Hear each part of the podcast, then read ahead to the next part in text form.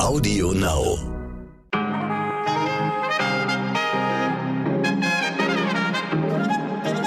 Hallo und guten Morgen an diesem ganz besonderen Dienstag, den 8. Juni. Wieso besonders, fragen Sie sich jetzt sicher. Ja, wir feiern heute die Tam Tam 30. Folge unseres Podcasts. Ein guter Moment wirklich, um mal Danke zu sagen, und zwar Ihnen, meine Damen und Herren. Wirklich danke, dass Sie so häufig bei uns reinhören, dass Sie uns so viel schreiben, dass Sie mit uns diskutieren, dass Sie uns so viele Denkanstöße geben ähm, und dass Sie auch so oft sagen, dass Sie das toll finden, was wir hier machen. Das tut mir ganz gut, weil ich tatsächlich mit vielem, was ich mache, immer auch eine ganze Menge Hass auf mich ziehe, weil es da draußen so viele Menschen gibt, die einfach immer noch nicht drauf klarkommen, dass unser Land ein wenig bunter geworden ist im Laufe der äh, letzten Jahrzehnte. Ähm, mir und meiner Redaktion macht das wirklich richtig Spaß, für Sie zu arbeiten. Und falls Sie heute zum ersten Mal dabei sind, herzlich willkommen. Mein Name ist Michel Abdullahi und das ist heute wichtig.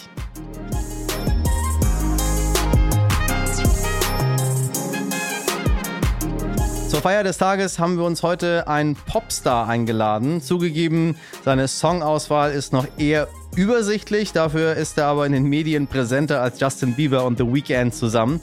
Karl Lauterbach. Letzte Woche hatten wir schon viel Pandemiefragen mit ihm besprochen. Hören Sie gerne noch mal rein in unsere Donnerstagsfolge, falls Sie wissen möchten, wie es mit der Pandemie nach Herrn Lauterbach denn so weitergeht. Heute spreche ich mit ihm über Urlaub, Kritik an seinen Aussagen und natürlich das schwere, schwere Popstar-Dasein. Aber vorab schauen wir mal kurz auf die Newslage, damit Sie gut gebrieft in den Tag hineingehen. Gestern gab es beunruhigende Nachrichten aus Berlin. Berater der Bundesregierung haben eine Rente mit 68 vorgeschlagen, weil das Geld in unseren Rentenkassen nämlich nicht ausreichen wird, wenn wir immer älter werden und die Zeitspanne, in der wir arbeiten, sich aber nicht vergrößert. Geplant ist deshalb eine dynamische Koppelung des Rentenalters an die Lebenserwartung. Wer also im Jahr 2042 in Rente gehen will, muss dann 68 Jahre alt sein, wenn sich die derzeitigen Prognosen Prognosen bestätigen. Klare Kante gegen Antisemitismus. Der innenpolitische Sprecher der Unionsfraktion im Bundestag, Matthias Mittelberg, will das Staatsangehörigkeitsrecht verschärfen. Wer öffentlich gegen Juden hetzt, dürfe nicht deutscher Staatsbürger werden, sagt Mittelberg. Das Parlament soll noch diese Woche über die Änderungen abstimmen. Und natürlich nochmal alles Gute an die U21 Nationalmannschaft. Die ist nämlich jetzt Europameister und das zum dritten Mal. Wir senden Glückwünsche und sind gespannt auf die EM 2021. Der deutliche Sieg der CDU bei den Wahlen in Sachsen-Anhalt, er sorgt im politischen Berlin weiter für Gesprächsstoff. Für den Ministerpräsidenten Rainer Haseloff von der CDU ist klar, wie sein Sieg zustande gekommen ist. Es habe natürlich daran gelegen, dass seine Partei so gut zusammengestanden hat und dass er sich so klar von der AfD abgegrenzt hat. Soweit, so vorhersehbar. Aber könnten nicht vielleicht auch die Umfragen vor der Wahl ein kleines bisschen nachgeholfen haben und der CDU mit zu ihren 37 Prozent verholfen haben? Die DemoskopInnen hatten die Partei ja vorher bei unter 30 Prozent gesehen und mehrere von ihnen fast gleich auf mit der AfD. Von einem Kopf-an-Kopf-Rennen war allerorts zu hören und zu lesen. Und wir haben uns hier im Podcast auf diese Umfragen bezogen. Und dann das. Fast 17 Prozentpunkte Abstand gibt es am Ende zwischen den beiden Parteien. Da ist doch ein Schelm, wer da keinen Zusammenhang vermutet. Mal ganz ehrlich. Mein Kollege Martin Schlack hat bei Professor Thorsten Faas von der EFU Berlin angerufen. Der ist Wahlforscher und hat die Vorhersagen und den Ausgang der Wahl genau verfolgt. Nachgefragt. Ich grüße Sie, Herr Faas. Schön, dass ich Sie erreicht habe. Sehr gerne. Die Umfragen vor der Wahl haben ja die CDU und die AfD beide recht schlecht eingeschätzt. Ähm, woran liegt das Ihrer Meinung nach? Ja, in der Tat, das waren erstmal sehr, sehr bemerkenswerte Verschiebungen, die wir da gesehen haben, auch wirklich auf den allerletzten Metern der Zielgerade, wenn man so will. Im Vorfeld stellte sich die Situation ja so dar, dass wir so zwei Pärchen von Umfragen hatten. Es gab Insa Civey, die eher dieses Kopf-an-Kopf-Rennen zwischen CDU und AfD gesehen haben, aber es gab eben auch die Forschungsgruppe Wahlen für das ZDF, Infratestima, die zumindest einen deutlichen Abstand zwischen äh, CDU auf der einen Seite, AfD auf der anderen Seite hatten. Nicht ganz so groß, wie es gestern dann letztlich rausgekommen ist. Hat auch sicherlich was mit methodischen Zugängen zu tun. Aber es erinnert uns auch daran, dass wir bei diesen Umfragen immer unterscheiden müssen zwischen dem Zeitpunkt, zu dem sie durchgeführt werden und letztlich den, dem Zeitpunkt, über den sie eigentlich etwas aussagen möchten. Denn was man nie ausschließen kann, ist, dass Menschen reagieren, Menschen auch auf solche Umfragen reagieren, dass sie diese Signale aus den Umfragen in ihre Überlegungen einpreisen. Ich glaube, was wir erlebt haben, ist einfach so ein Sog hin zu Rainer Haseloff, hin zur CDU, einfach um dieses angedeutete Horse Race, um die Chance, dass die AfD stärkste Partei wird, zu verhindern. In gewisser Weise könnte man sagen, haben sich die Umfragen selbst ad absurdum geführt, weil sie Signale gesendet haben, einige zumindest, auf die Wählerinnen und Wähler dann sehr deutlich reagiert haben. Es ist ja in der Regel eher so, dass extreme Parteien unterschätzt werden als überschätzt. In dem Fall war es aber mit der AfD nun anders. Können Sie sich das erklären? Das ist schwierig an der Stelle, weil sich auch da tatsächlich Verschiedenes überlagert. So ein Standardargument wäre, Leute geben nicht zu, dass sie AfD wählen, weil das sozial unerwünscht ist. Das klingt erstmal plausibel, wenn man das so sagt. Auf der anderen Seite, wenn man sich überlegt, was die AfD für Stimmenanteile hat in Sachsen-Anhalt, ist jetzt nicht so ein mega Randphänomen, könnte man sagen, was jetzt irgendwie sozial unerwünscht ist, sondern ist mittendrin in der Gesellschaft. Das Zweite, was dann immer im Raum steht, ist, dass ähm, wir reden ja auch so über Populismus, Kritik an Medien, Kritik an sogenannten Altparteien, dass sich diese Skepsis gegenüber Medienparteien eben auch auf demoskopische Institute überträgt und gerade Anhängerinnen und Anhänger der AfD dann nicht an den Umfragen teilnehmen, wenn sie dazu eingeladen werden. Auch das würde in der Konsequenz erstmal bedeuten, dass die AfD zu niedrig liegt. Was das für die demoskopischen Institute in jedem Fall bedeutet, ist, dass sie das Rohmaterial, was sie messen, gewichten müssen. Und das soll jetzt gar nicht irgendwie zynisch oder irgendwie verzerrend klingen, sondern das ist eigentlich Handwerk. Aber das scheint im Moment nicht so gut zu funktionieren, weil einfach sehr, sehr viel im Fluss ist. Und so bemerkenswert in der Tat, ich bin da ganz bei Ihnen, bemerkenswert, dass jetzt zum dritten Mal, denn das hatten wir schon in Rheinland-Pfalz und Baden-Württemberg, die AfD eher überschätzt wird und nicht wie früher es eher zu unterschätzen. Mhm. Die CDU hat nun eher profitiert von diesen Kopf-an-Kopf-Umfragen, das haben Sie gerade schon gesagt. Wem haben die denn geschadet? Also wenn man sich einfach mal so als einfachen äh, Indikator anguckt, letzte Umfragen versus Wahlergebnis, dann sieht man in der Tat, dass gerade Grüne und SPD da doch nochmal ein bisschen federn lassen mussten. Und das ist ein Muster, was wir auch an der Stelle ähnlich in Baden-Württemberg und Rheinland-Pfalz auch bei früheren Wahlen auch schon mal übrigens gesehen haben, nämlich dass es dann so Verschiebungen innerhalb der Koalition gibt und dass doch gerade hin zu den Parteien des regierenden Ministerpräsidenten oder der Ministerpräsidentin dass dorthin Stimmen von den kleineren Koalitionspartnern wandern.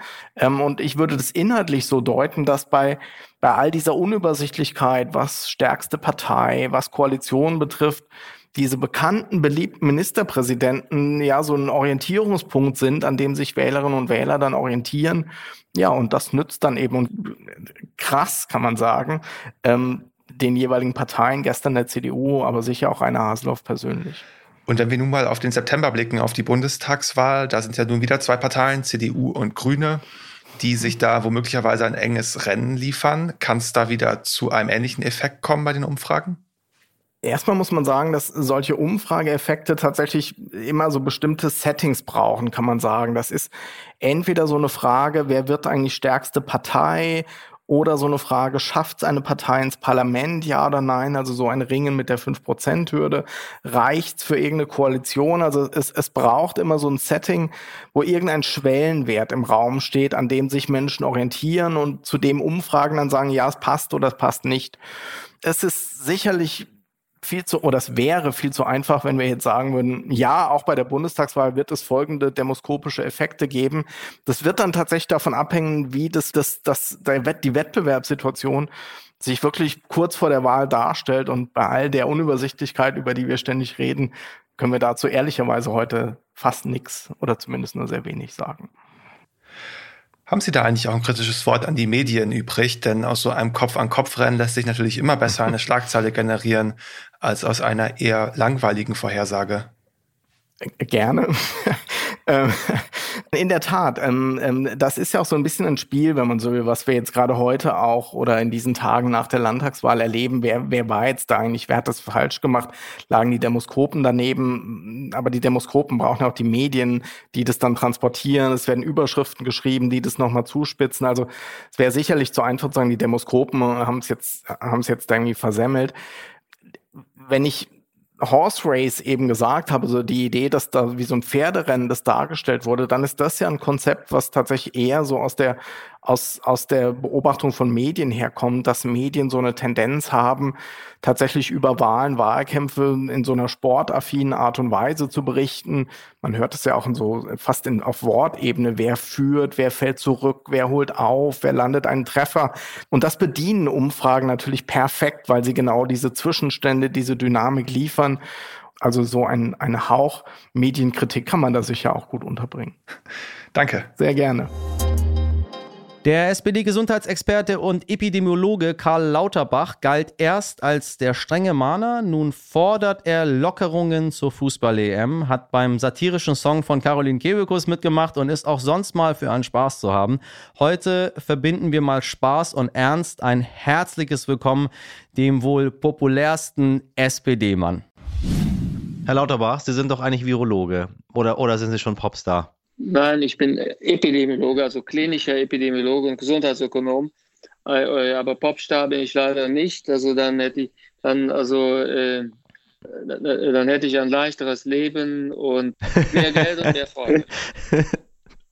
Und Hazel Brugger hat noch versucht, sie auch noch zu verkuppeln jetzt gerade.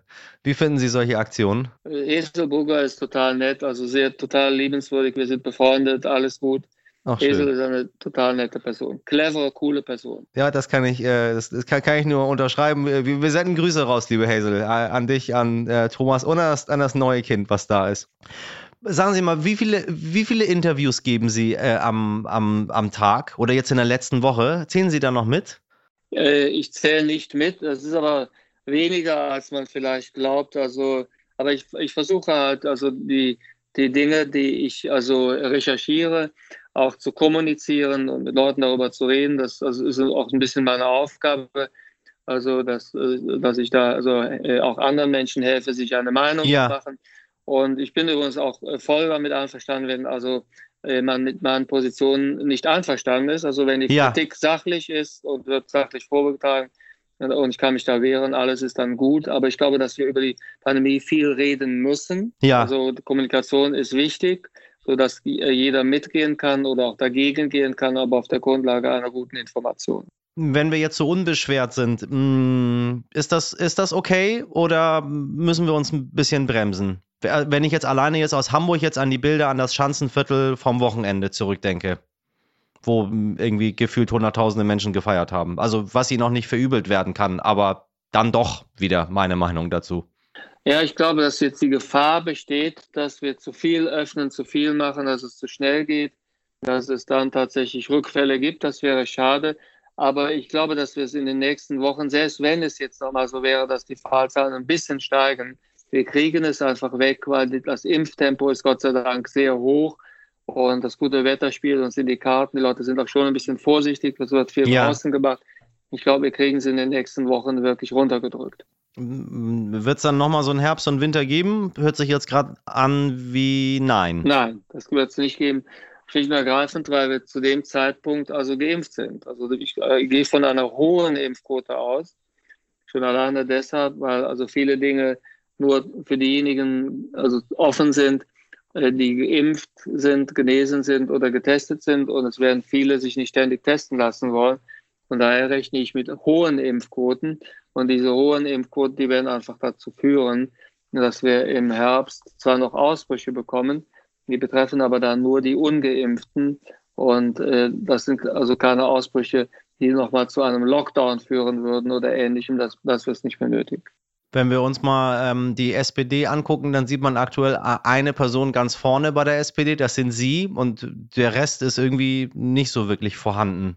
Olaf Scholz läuft weit vor mir. Also, Finden Sie? Ich sehe immer nur Sie. Finde ich. Olaf, Olaf Scholz ist unser Frontmann und also das ist ganz klar. Also ich sehe ihn ständig und ich glaube, er macht ehrlich gesagt einen sehr guten Job. Also da bei allem also Respekt, also, da, also an Olaf Scholz Leistung komme ich nicht heran. Aber also um die Leistung geht es mir ja nicht. Es geht mir eher um die, wobei darüber kann man auch streiten, aber es geht mir eher um die Sichtbarkeit. Ja, ist auch sehr sichtbar. Ich finde, Olaf Scholz macht einen Top-Job. Da gibt es nichts. Und also er ist sichtbar, er ist äh, kicking and alive, also alles. Ihr Ausblick für die Bundestagswahl? Hochrechnung äh, 18 Uhr. Ich spekuliere nicht, also äh, weil das kann ich schlecht äh, ableiten. Ich glaube auf jeden Fall, dass die SPD deutlich besser dastehen wird als jetzt in den Umfragen, dass wir da noch eine Aufholjagd hinlegen werden und die wird angeführt werden durch Olaf Scholz. Was machen Sie, wenn die Pandemie vorbei ist? Ich äh, freue mich ehrlich gesagt, also wenn es klappen sollte, wieder das Leben zu haben, was ich vorher hatte. Ich hatte vorher ein gutes Leben und würde gerne dazu zurückkehren. Haben Sie jetzt ein schlechtes? Nein, das nicht. Also schlecht, das ist jetzt ein anderes Leben halt. Das ist jetzt ein Leben, das also sehr äh, ja, bewegt ist, also wo ich sehr hart arbeiten muss, wo ich wirklich also sehr, sehr viele Stunden arbeiten muss. Weil das sieht einfach aus, ist es aber nicht. Oh, das sieht nicht einfach aus. Also ich das muss, sieht nicht ich einfach muss halt aus. sehr viel lesen, sehr viel kommunizieren mit sehr vielen Wissenschaftlern. Ja, ja. Und äh, daher ist das also äh, eine wahnsinnige Arbeit. Also es mag andere geben, denen das also leichter fällt oder zufällt. Bei mir ist das nicht so. Ich muss das erarbeiten. Und ja. das, das ist definitiv nicht, das ist nichts, was man ein Leben lang machen will. Oh, Herr Lauterbach, ich bin sehr dankbar für Menschen wie Sie, die, die so aufklären, die äh, sich so reinlesen, die so fundiert argumentieren. Ähm, das, das tut einfach gut, solche Menschen in der Gesellschaft zu haben und sie immer wieder zu hören. Also ich finde das, ich finde das ganz fantastisch. Ja, vielen Dank. Also äh, Lob und Zuspruch kann ich brauchen, denn es gibt auch viel Kritik und Hass. Das ist tatsächlich so, ne? Da kommt man nicht drum herum. Aber das ist, äh, das kennen wir leider alle Menschen, die wir in der Öffentlichkeit sind, egal wer wo was macht. Ähm, die Menschen gibt's und ich glaube, das ist ein guter Appell auch an unsere ZuhörerInnen da draußen, ähm, nicht zu vergessen, auch, auch Lob äh, zu äußern für Menschen, die hart arbeiten. Machen Sie Sommerurlaub? Ja, ich mache Sommerurlaub. Ich werde mit meinen Töchtern zwei Wochen nach Frankreich fahren dann äh, wünsche ich Ihnen alles Gute. Ich werde Sie im Fernsehen weiterhin ganz genau beobachten und ich danke Ihnen dafür, dass Sie sich auch für uns heute die Zeit genommen haben. Das habe ich sehr gerne gemacht. Ich danke Ihnen für die Gelegenheit. Alles Gute, Herr Lauterbach. Die Recherche.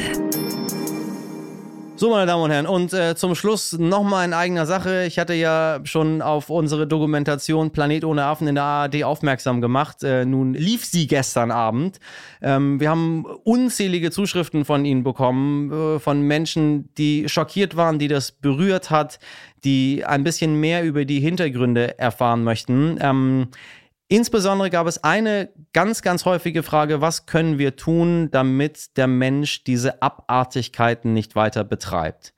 Wissen Sie, als ich damals im Regenwald des Kongo saß und es war sehr, sehr still dort, ich habe nahezu nichts gehört, als ich in meinem Zelt auf der Suche nach den Bonobos war. Und es ist mir erst im Laufe der Tage aufgefallen, dass ein Regenwald eigentlich ganz schön laut sein sollte, weil dort so viele Arten sind. Pustekuchen, da waren keine Arten mehr. Leergejagt, ausgerottet, vernichtet, alles durch den Menschen. Und zwar in dem Fall dort vor Ort nicht aus Böswilligkeit, sondern weil die Menschen auf die Ressourcen in dem Regenwald angewiesen sind. Das Schlimme passiert dann, wenn wir in aller Welt bereit sind, dafür Geld auszugeben, um uns irgendwelche angeblich süßen, niedlichen Affenbabys zu kaufen, um sie dann in Zoos oder in Parks oder auf der Straße für Fotos oder was auch immer auszustellen. Im Film haben Sie gesehen, dass wir ein Augenmerk auf Südostasien, auf den Mittleren Osten und auf die USA hatten. Das Ganze hat bei uns genauso stattgefunden. Ähm, wenn ich da nur als Beispiel den Schwabenpark nennen darf in Baden-Württemberg, wo das bis vor einigen Jahren noch völlig äh, normal war. Wenn Sie jetzt nicht irgendwie unter 20 sind, dann kennen Sie das auf jeden Fall. Affen in kleinen Kostümen oder Sie kennen unseren Charlie äh, und andere Dinge, die wir hier bei uns getrieben haben und Menschen dazu geführt haben. Es ist völlig normal zu sehen, dass wir Affen vermenschlichen. Jetzt zur Frage zurück, was können wir dagegen tun, dass das aufhört? Wir können natürlich jetzt betroffen sein, können aufschreien, sie können mir schreiben, wie sie es gemacht haben, wie toll sie das Ganze finden, wie mutig das Ganze ist und so weiter und so weiter und so weiter. Das ist gut für meine Seele, aber das ist nicht gut für die Affen.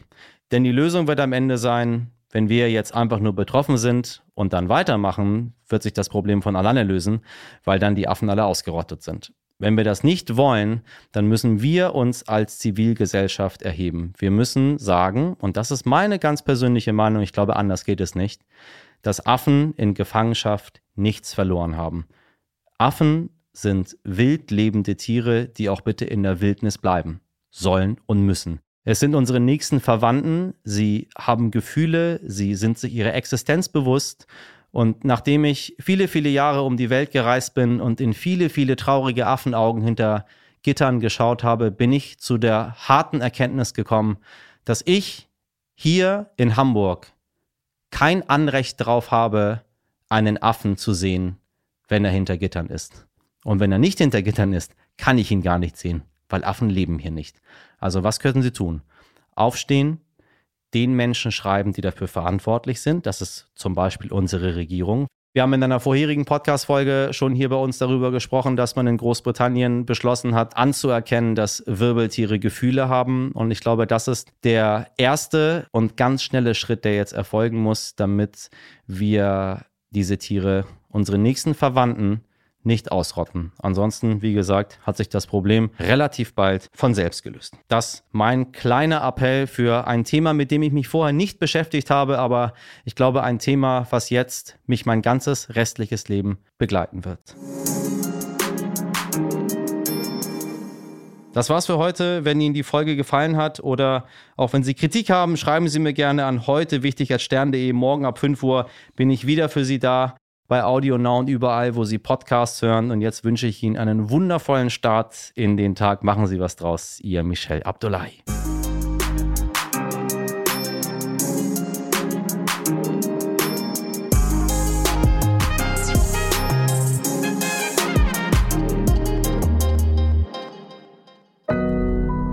Audio Now.